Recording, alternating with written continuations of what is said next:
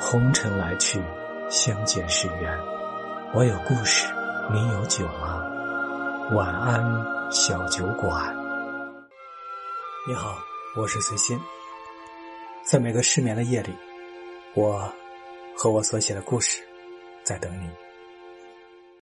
我们知道《漂洋过海来看你》这首歌来自歌手娃娃的真实经历。那么，两人因何分手？娃娃为什么退出歌坛？那位诗人男主角后来怎么样了？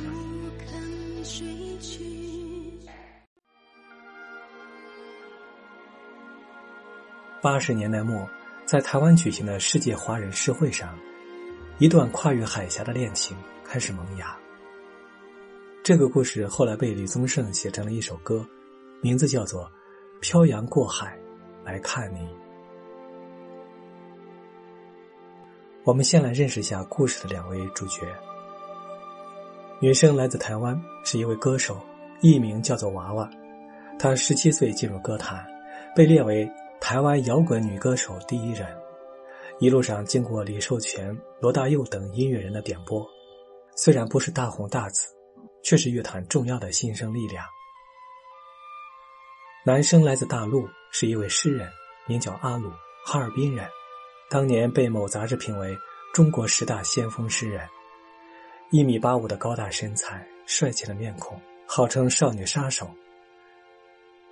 在这次诗会上，阿鲁成为最年轻的理事，他不俗的诗作深深俘获了娃娃的心，他们两个几乎是一见钟情，情投意合。诗会结束后，两人依依惜别。一湾浅浅的海峡阻隔在他们中间。当时海峡两岸还没有三通，台湾同胞刚刚能来大陆，但是不能直航，娃娃只能是从台湾飞到香港，然后再飞到北京跟阿鲁见面。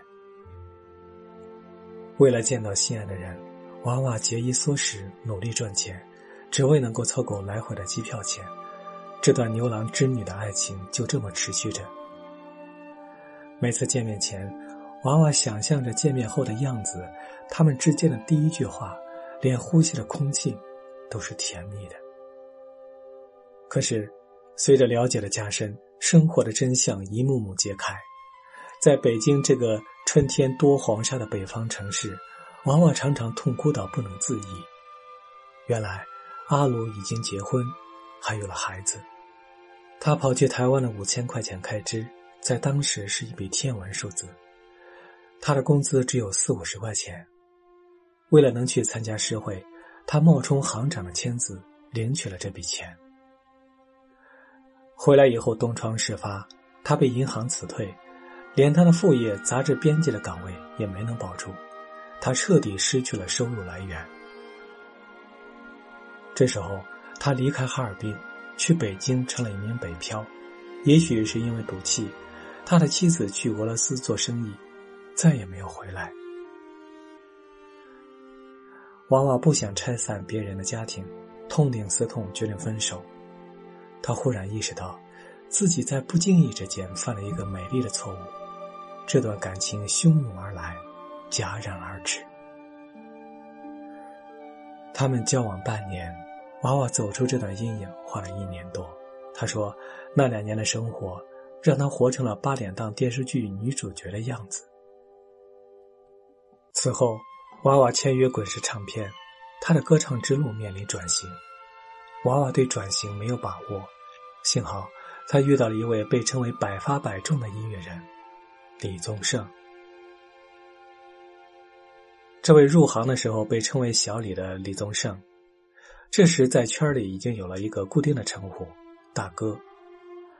在为娃娃量身新专辑的过程中，李宗盛旁敲侧击的收集情报，询问他的感情经历。娃娃用了五分钟时间，把这段经历告诉了大哥。两天以后，一张油乎乎的面馆餐盘垫纸交到他手里，那是刚刚为他写的新歌。